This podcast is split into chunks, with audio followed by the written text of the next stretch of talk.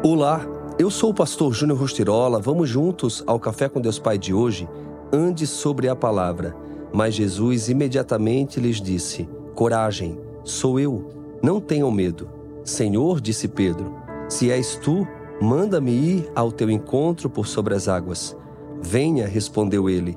Então Pedro saiu do barco, andou sobre as águas e foi na direção de Jesus. Mateus 14, 27 ao 29. Sabe o que temos em comum com Pedro?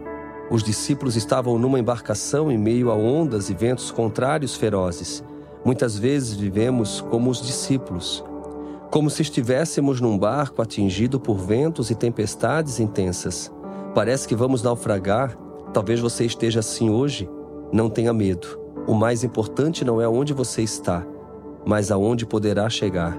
As tempestades servem para nos conduzir ao sobrenatural com Deus. Essa é a verdade revelada no texto que lemos.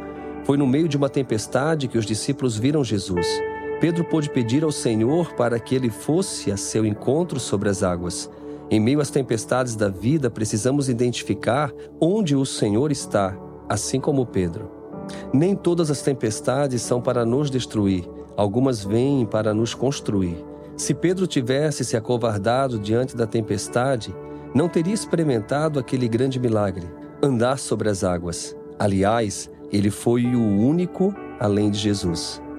Talvez hoje a sua vida seja sacudida por ondas e ventos contrários e o medo tenta estagná-lo.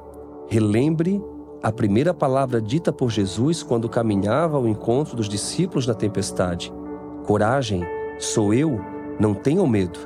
Essa foi a palavra que Jesus liberou para que Pedro viesse e vivesse o sobrenatural. Pedro não apenas viu Jesus, mas também aplicou fé naquele momento. Compreenda que o maior desafio não é andar sobre as águas. Essa é a especialidade do Senhor. O maior desafio é ver Jesus em meio às tempestades. Andar sobre a palavra liberada pelo Senhor é vencer o medo. Quando isso acontece, não há tempestade que nos atemorize. Não desista, a tempestade vai passar.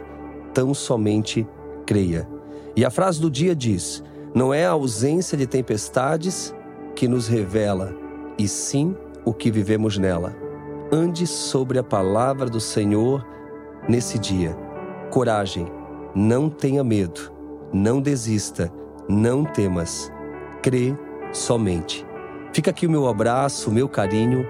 Seguimos juntos com o Café com Deus Pai. Tenha um excelente dia.